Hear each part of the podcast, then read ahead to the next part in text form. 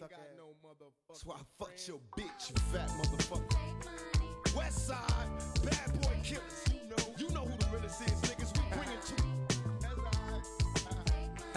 First off, fuck your bitch in the click you claim. West side, when we ride, come equipped with game. You claim to be. 大家好啊，欢迎您收听奇事儿，我是脸儿。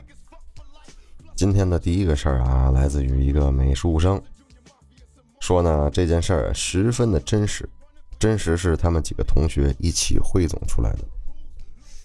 他现在呢是一名浙江温州高三的美术生，哎，咱们也不知道为什么，为什么这些事儿都能发生在美术生身上，但是真的很巧。在他高一刚进他们高中一个月的时候啊，就听说了他们学校有一个体育老师是懂道教的。这个老师的微信名字啊叫三太子，可能是他们家族第三个弟子吧，这个他不太清楚。反正呢，他帮他们班好多人都看过手相什么的，还能看出来他们谈过几个女朋友，确实是挺准的。刚开始呢，听友都是不信这些的，觉得应该是这个老师猜的准。而且他本身呢也是一个无神论者，所以他就更不信，也就没当回事儿。后来呢，这个老师在学校里跟几个学生混得很好，就是关系特别好这种。他呢就跟这几个同学讲了学校里发生的事儿。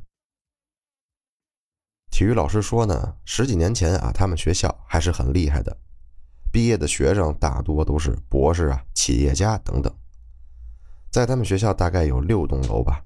三栋楼是寝室，他们有两座比较老的寝室，一座是男寝，一座是女寝，还有一个新的寝室。这个新的寝室是刚建的，很新，但是这栋楼呢是男生住楼上，女生住楼下。事儿呢就发生在那个老的寝室里。挺早之前啊，因为他们学校很厉害，学生都是那种很厉害的学生，成绩都特别好。所以大家都比较卷嘛，压力很大很大。呃，诸位也知道，基本上每个学校这都是死过人的，不出意外呢，他们学校也死过人。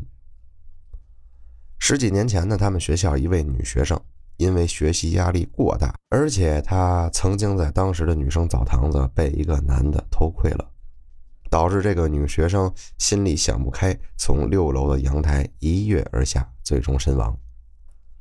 后来呢？因为学校为了保住自己的名声，就选择封锁消息。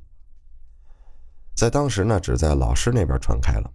啊，知道这件事情的学生呢，都被学校给封口了。据说是给了钱，还是用劝退的方式来逼迫他们，咱们不得而知。第二天呢，学校就请来了这三太子老师的师哥，让他来看看事儿。因为师哥的本事最大。当时有钱有势的人都找他，所以学校也花了不少钱请了这位高人。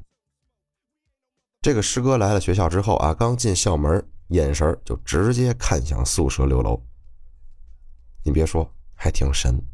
还没等学校是跟他说这事儿，他就已经发现了。学校的领导愣了一下，然后马上恭恭敬敬的请他来到寝室楼楼下。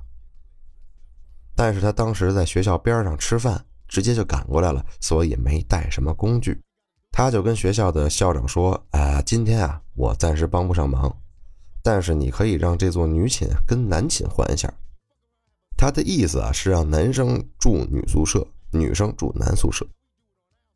领导应该是明白什么了，他应该是想让男生啊这个阳气足先压一压怨气，看看会不会发生什么事儿高中的男生都很活泼嘛。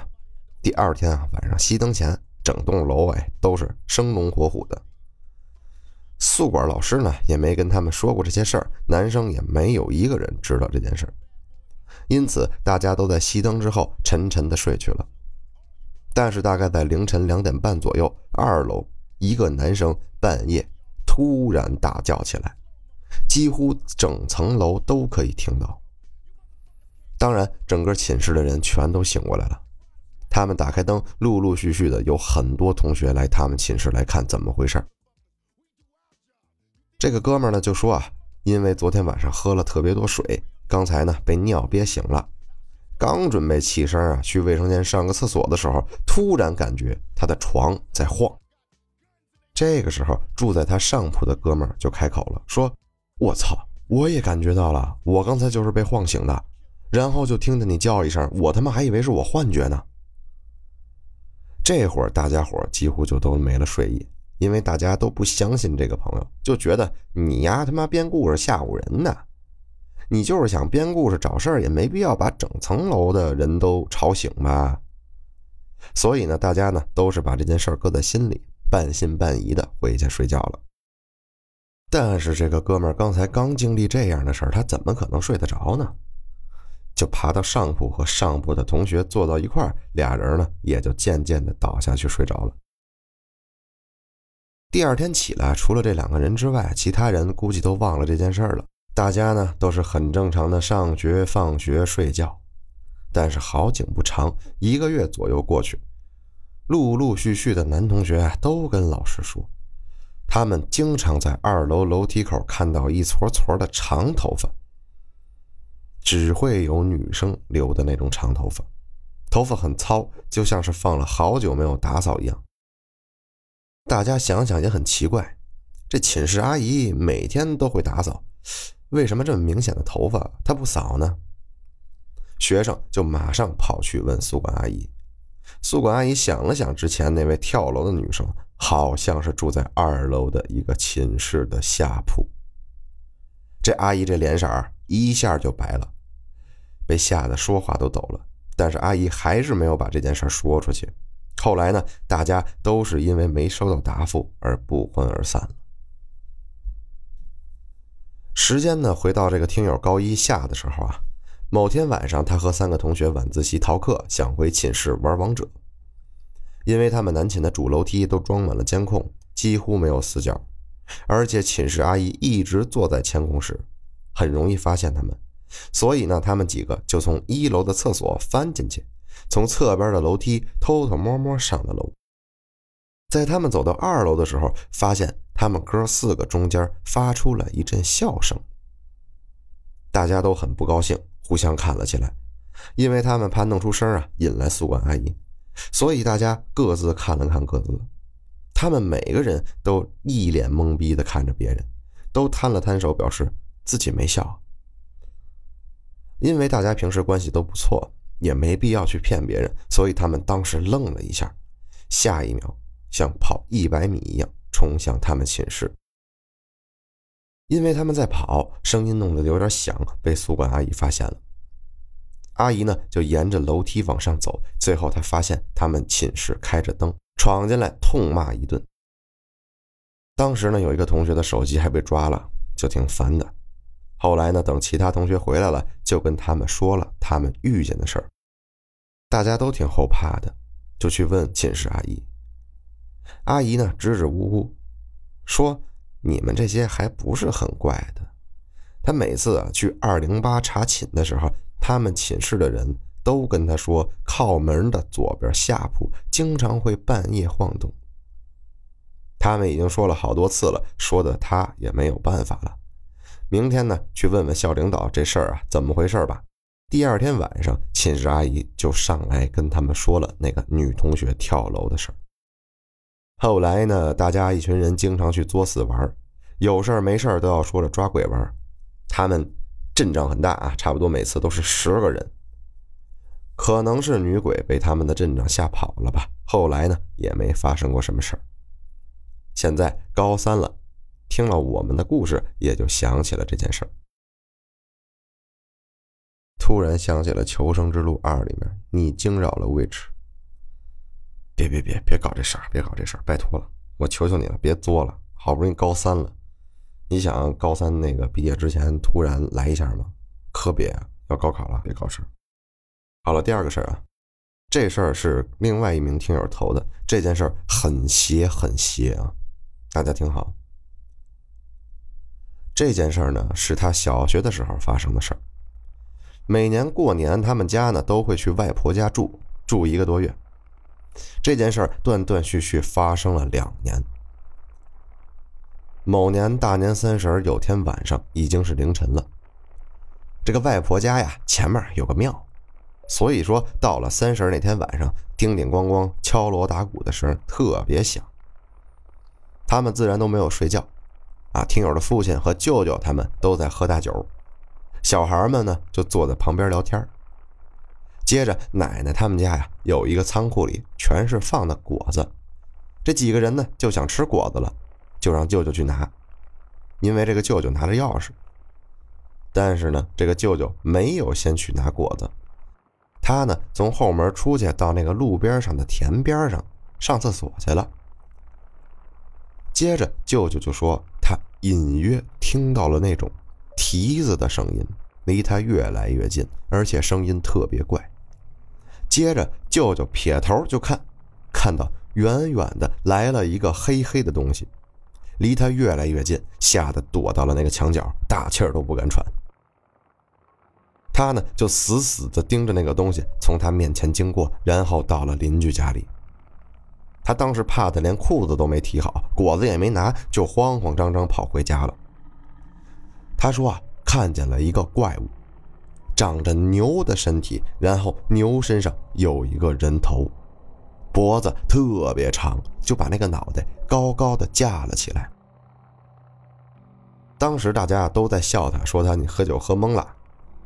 但是这舅舅一脸严肃，说是真的。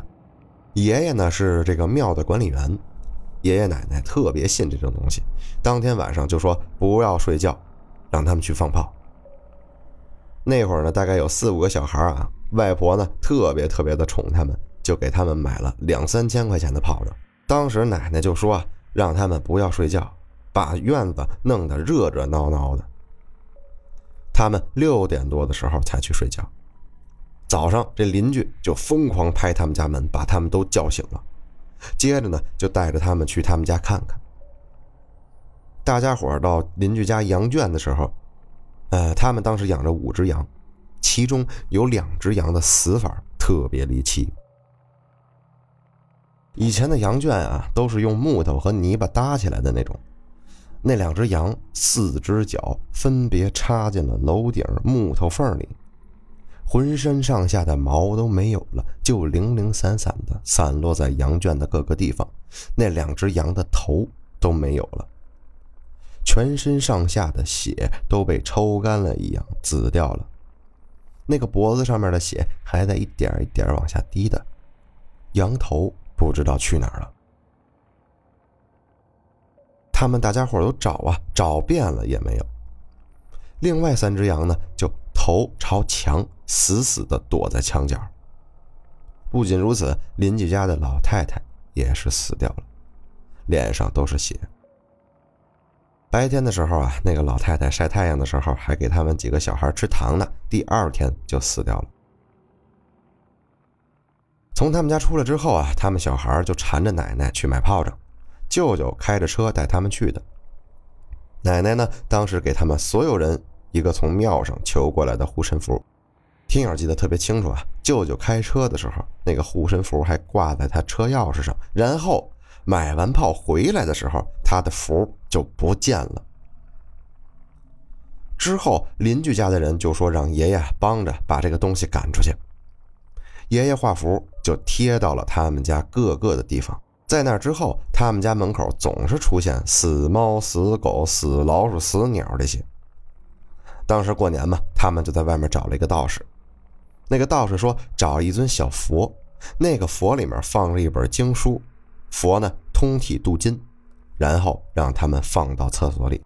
当时啊，不知道那是一个假道士。爷爷说啊，那个道士很有可能是知道邻居他们家有个小佛，就想把这佛偷走，因为当时他们家啊给那个小佛镀金呢，花了十几万呢。他们呢害怕被偷，就赶紧把厕所全封死了。”最后，那个假道士也没有把金佛偷走。放了小金佛之后呢，他们家门口还是会出现死猫死狗。过了十几天，他们把那个小金佛拿出来的时候，那个小金佛身上的金子都没有了，木头做的佛都腐烂了。他们就想看看小金佛里面的经书还在不在，于是就把佛打烂了，里面的经书也不在了。当时小金佛被打烂的时候啊，听友的母亲奶奶就看到他们家二楼房顶上有一股青烟飘走了。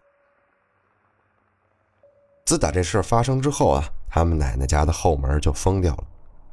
过完年，他们就回家了，没在老家了。第二年，他们过年的时候坐在饭桌上，还聊起了这么一件事儿。那年啊，邻居家的叔叔被人骗到了传销，然后就逼着跟家里人要钱。那个叔叔自己承受不了，就自杀了。那个家里的阿姨就突然病死了，邻居家的两个小孩就去孤儿院了。在那儿之后，家破人亡。第三年的时候，奶奶他们家拆迁了，建了一个高铁站。那个高铁站过了一年，夏天的时候有一个地方塌陷，死了好几个人。现在呢还上新闻了，到现在都没修好。那个高铁站都封了好几年，这件事儿就结束了。我感觉好奇怪呀！听了这个故事，我觉得好奇怪。那这羊这种东西，这种生物啊，莫名其妙能跟五芒星啊、邪教啊沾点关系。但是他看到的那个东西到底是什么呢？还觉得会不会是牛头马面呢？但不是啊，人家是牛的身，人的脸啊。什么情况？异种入侵吗？后续这么恐怖吗？一个自杀，一个病死，两个去孤儿院，家破人亡。那会儿的老太太满脸血，最后哪怕拆迁了，建了个高铁站，还无缘无故坍塌。真是够邪性的，真是够邪性。好了，这里是七婶，我是脸，咱们下回见了，拜拜。